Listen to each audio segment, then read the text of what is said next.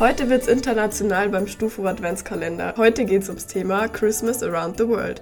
Los geht's mit dem amerikanischen Weihnachtsfest. Schon Wochen vor Weihnachten fiebern US-Bürger den Feiertagen entgegen. Mit aufwendigen Dekorationen, gutem Essen und natürlich des Amerikaners liebstem Hobby im Advent, dem Weihnachtsshopping. Dabei bleibt sich US-Bürger natürlich ihrem allzeit bewährten Motto treu, bigger is better. Da man es in den USA für gewöhnlich eine Nummer größer liebt, glitzert es in Amerika nicht nur in belebten Straßen und Einkaufszentren, auch Wohnhäuser und Vorgärten verwandeln sich mitunter in wahre Weihnachtswunderwelten, voller blinkender Lichter, Kunstschnee, Weihnachtsmänner und Rentierschlitten. Die größten Weihnachtsfans unter den Amerikanern nehmen für ihre Leidenschaft sogar Stromrechnungen von mehreren tausend Dollar in Kauf. Während in Deutschland der Weihnachtsmann oder das Christkind für die Geschenke zuständig ist, heißt im fernen Amerika Santa Claus. In der Nacht vom 24. auf den 25. Dezember kommt er mit seinem Rentierschlitten angeflogen, rutscht durch den Schornstein und füllt das weihnachtlich geschmückte Wohnzimmer mit Geschenken. Kinder können vor dem Fest ihre Wünsche dem Weihnachtsmann schriftlich mitteilen, wenn sie an die Postleitzahl Ho Ho Ho schreiben. Die Briefe werden sogar beantwortet.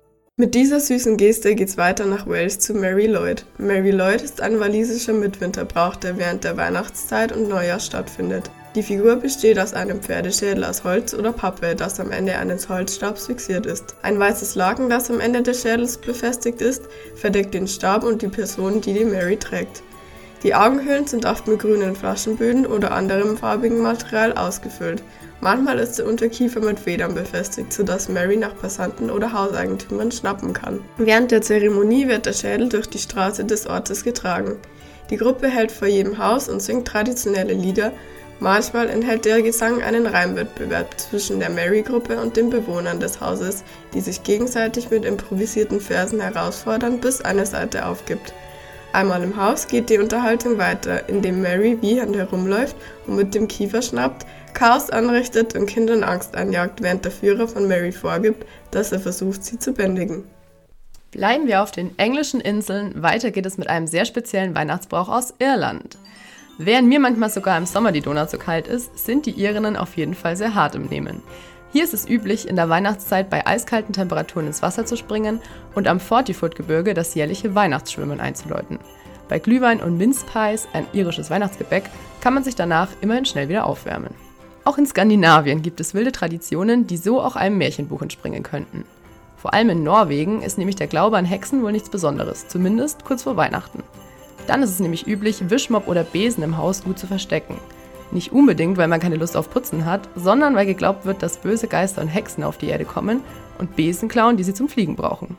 Für alle, die sich an Weihnachten besonders Single fühlen, könnte vielleicht der nächste Weihnachtsbrauch aus Tschechien nützlich sein. Alles, was man dafür braucht, ist ein Schuh, den man dann über die eigene Schulter durch die Wohnungstür wirft. Zeigt der Schuh nach der Landung mit der Spitze in Richtung Tür, wird geglaubt, dass es im nächsten Jahr in Sachen Dating richtig gut laufen wird. Und schließlich soll es noch um weihnachtliche Kulinarik gehen. Man kennt sie, die klassischen Weihnachtssüßigkeiten, Lebkuchen, Schokolade, Zuckerstangen und Rettich. Ja, auch Rettiche haben eine weihnachtliche Tradition, zumindest in der mexikanischen Stadt Oaxaca. Hier feiert man am 23. Dezember die Nacht des Rettichs, eine Tradition, die wohl schon über 400 Jahre alt sein soll. Sobald die Sonne untergeht, treffen sich die Kinder der Stadt, um aus Rettichen Krippen zu schnitzen. Wer die schönsten Rettichversionen von Maria und Josef zaubert, der darf sich sogar über einen Geldgewinn freuen. Aber genug von europäischer und nordamerikanischer in Anführungsstrichen Normalität. Begeben wir uns direkt zum Saxophon spielenden Weihnachtsmann nach China.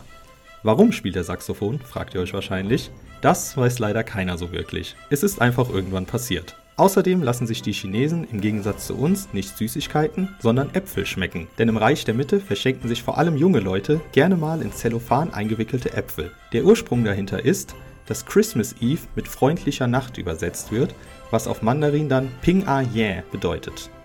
Dieses Wort klingt ähnlich wie das chinesische Wort für Apfel. Danach gehen wir noch weiter in den Osten, nach Japan. Wie sich schon in der westlichen Welt Coca-Cola als kapitalistisches Aushängeschild etabliert hat, hat es im Land der aufgehenden Sonne Kentucky Fried Chicken geschafft. Hier wird gerne mal an Heiligabend die Pute oder die Ente durch saftiges Fried Chicken ersetzt. Auch wird diese Zeit eher genutzt, um anderen eine Freude zu bereiten und, glaubt man den ganzen Animes, um auf besondere Dates zu gehen. Also das Fest hat dort keine religiöse Bedeutung. Als Abschluss dann noch eine persönliche Frage von mir an alle Bayern. Was zum hat es eigentlich mit diesem verdammten Krampus auf sich? Das ist im Gegensatz zu allen anderen Traditionen, die ihr heute hier gehört habt, mit Abstand die komischste. Also ganz ehrlich, habt ihr Lack gesoffen oder was ist da passiert? Dass ihr euch gegenseitig